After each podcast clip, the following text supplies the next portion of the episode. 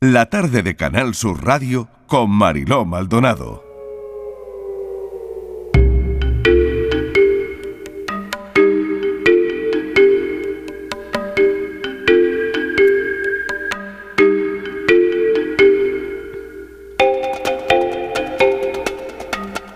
Momento para la tarde en tu búsqueda con Patricia Torres. Patricia, bienvenida. Hola Marilo, ¿qué tal?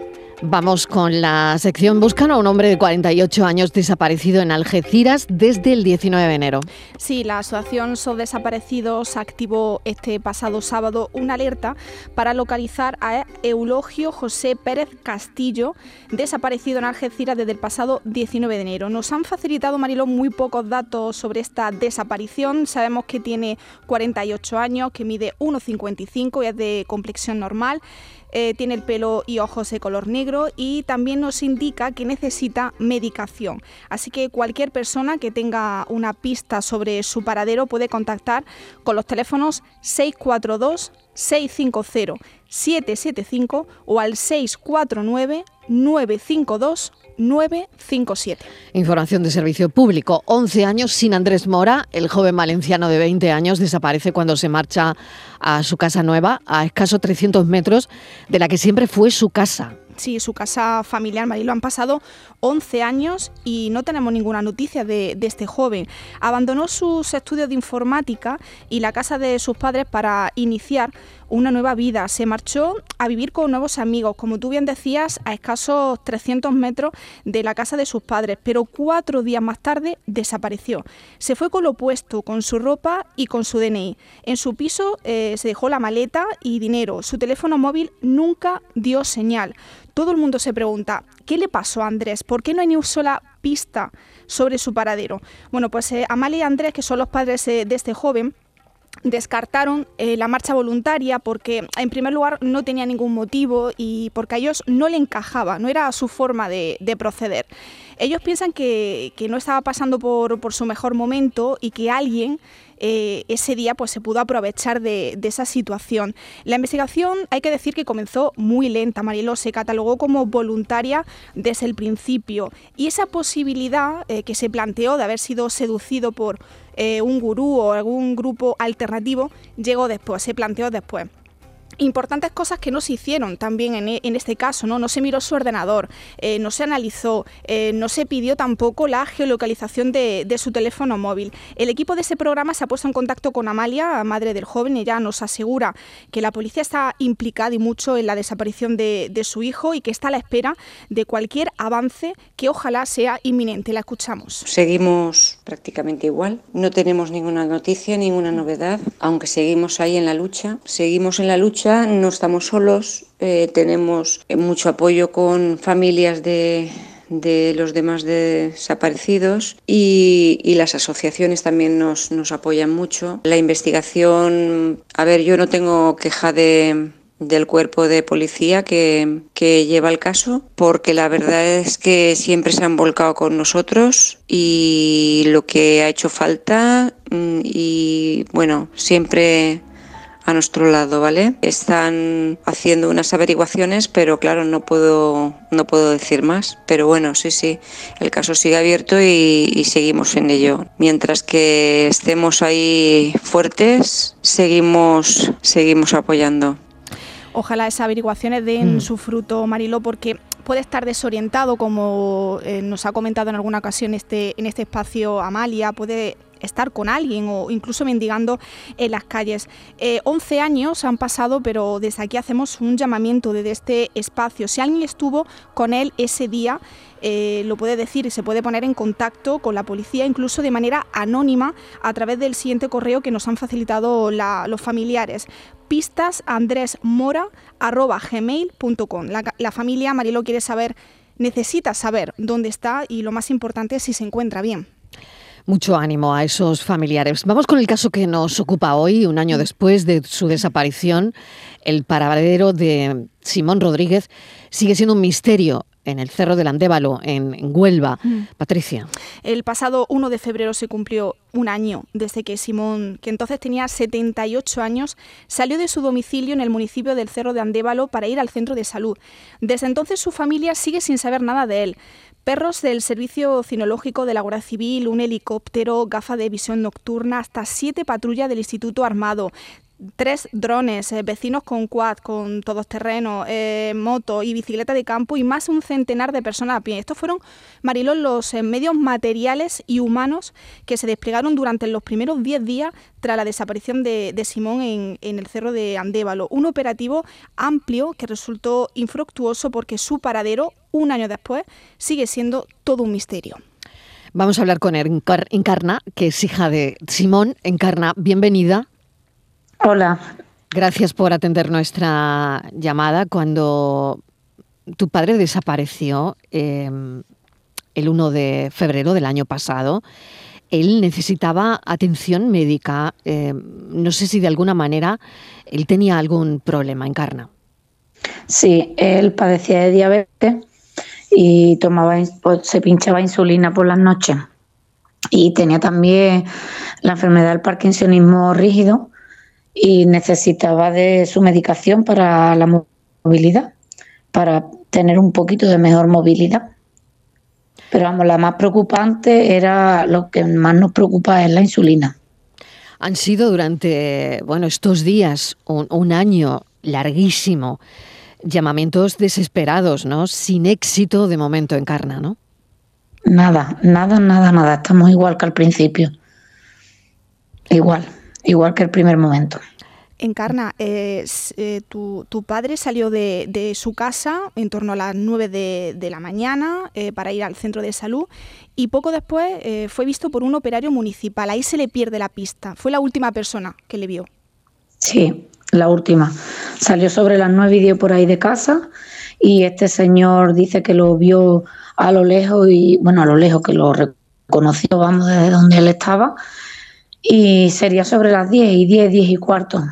Pero yo cuando mi madre me llamó, mm, me dijo que, que sabido que había salido mi padre y no era normal porque él tan temprano no salía sin ni nada. Mm. Entonces, a no ser que fuese al cercado, pero que no se había ido con ropa de, de campo. Entonces, nada, nos, yo llamé porque digo, a lo mejor ha ido a la caja o ha ido a, a algún sitio, estuve ya llamando a amigas y demás y me dijeron que no lo veían, que no lo habían visto, que no habían ido por allí.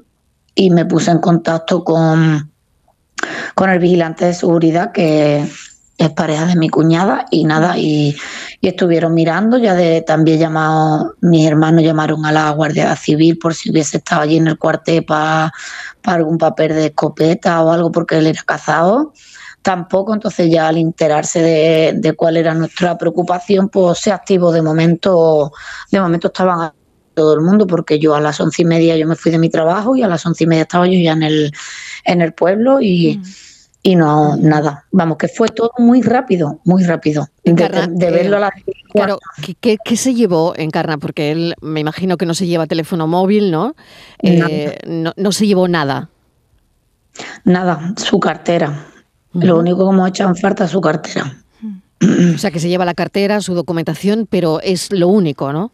Lo único, la cartera porque es con lo que salía, entonces por eso yo digo, a lo mejor ha ido a la caja o ha ido al cuartel para, arreglar, lo del tema del papel que él quería arreglar, los papeles de la escopeta que le habían cumplido y demás, y entonces mm, era lo que, por eso pensé yo en eso, pero no, por allí no pasó, pasó por el centro de salud y le preguntaron, ¿dónde vas? Y me dice, al campo, pero ya, no sabemos qué campo ha ido. Claro, porque se pudo desorientar también por una bajada de azúcar o, algo así, por lo que por lo que nos comentas, ¿no?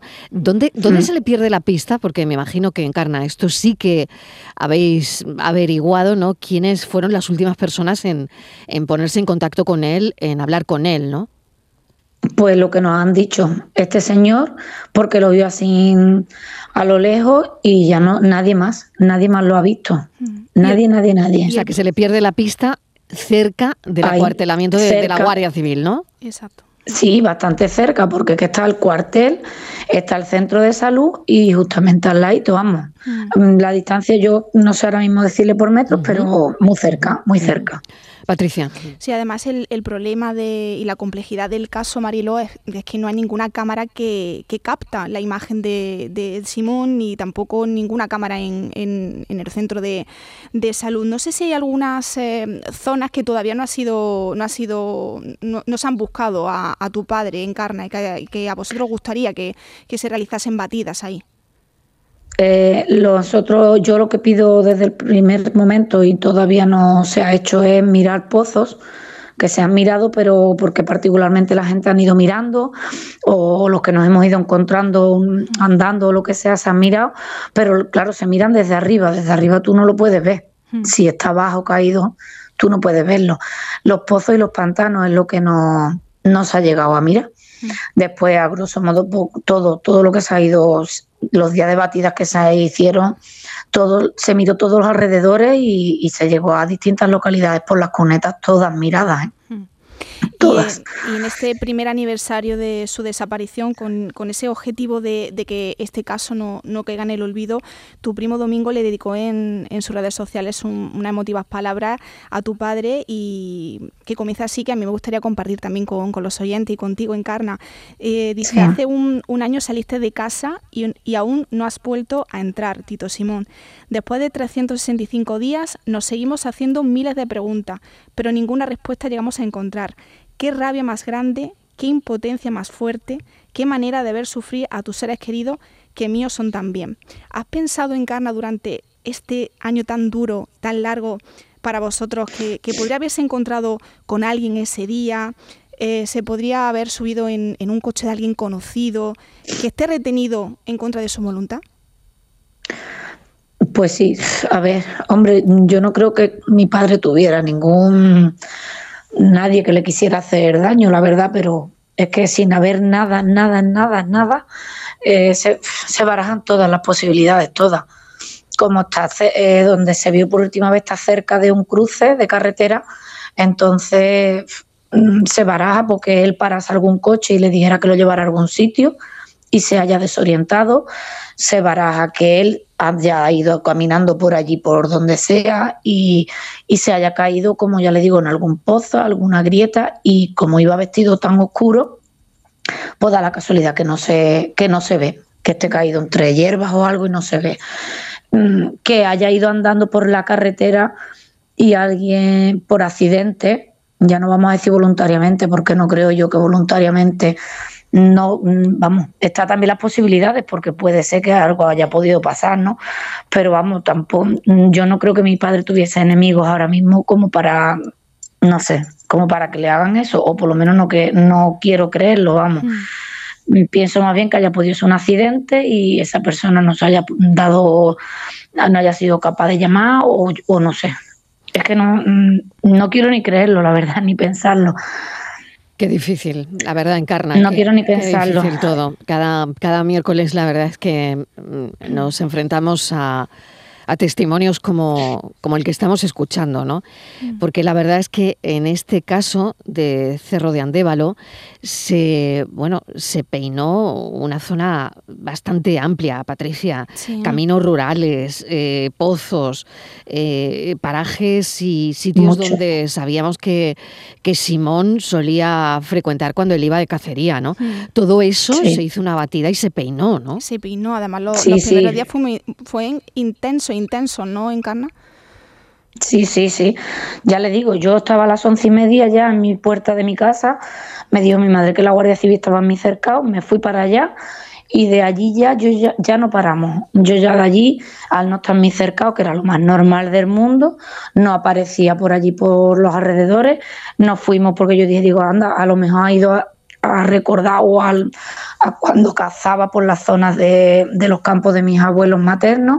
Nos fuimos hacia allí, por allí nos encontraba, mm, empezamos ya con el coche de la patrulla a dar vuelta, a ver si lo veíamos por alguno de los carriles mm, de por allí cerca y ya automáticamente, tal y como estábamos dando vuelta con el carril con el coche de la guardia, aparecieron ya coches buscando a mi padre. Y le estoy hablando que eso eran ya las doce y media, una del mediodía. Ya yo llegué al cuartel, llegamos al cuartel donde nos otra vez nos volvimos a encontrar allí con las demás guardias, yo iba con el sargento, nos encontramos allí con los demás guardias, ya llegó mi hermano, llegaron mi, mi otro hermano también que venía de Huelva, que venía de camino, ya a mediodía hicimos, se, se, hizo ya una batida con más gente, pero ya le digo, desde las doce y media de la mañana estaban ya la gente fuera buscándolo mm. por los carriles. Es que no había tiempo. También es verdad, nos enfocamos en, un, en una zona porque fue donde yo dije, digo, pues habrá cogido por aquí, por el sitio en el que estaba era lo más, lo más probable, ¿sabes? la parte esa trasera. Mm, que lo mismo él ha cogido por otro lado y claro, pues mientras hemos mirado toda una zona, por la tarde ya empezaron a ver eh, diferentes zonas, ¿sabes? Ya empezaron a tirar, ya a partir del mediodía empezaron a tirar por distintas zonas, pero claro, ya si él se cayó decir, porque yo quiero creer que esté caído, vamos, no, no quiero pensar en otra cosa, que estén las posibilidades, pues están todas las posibilidades, como he dicho anteriormente, pero bueno, ama pensar en que haya sido él por sus propios pies, que haya dado un, que le haya dado un mareo, que le haya pasado algo y haya tenido la tan mala suerte de caer donde no se ve. Encarna, mil gracias. Eh, te deseamos, desde luego, mm, lo mejor. Eh, no hay que perder la esperanza y, bueno, queríamos recordar que ha pasado un año desde la desaparición de Simón Rodríguez en el cerro de Andévalo, en Huelva, y que seguiremos tras la pista, por supuesto. Gracias, un saludo. Gracias a ustedes. Patricia Torres, muchísimas gracias. A ti, Marilo. Y seguimos también detrás de, de este caso que acabamos de contarle a los oyentes en la tarde en tu búsqueda.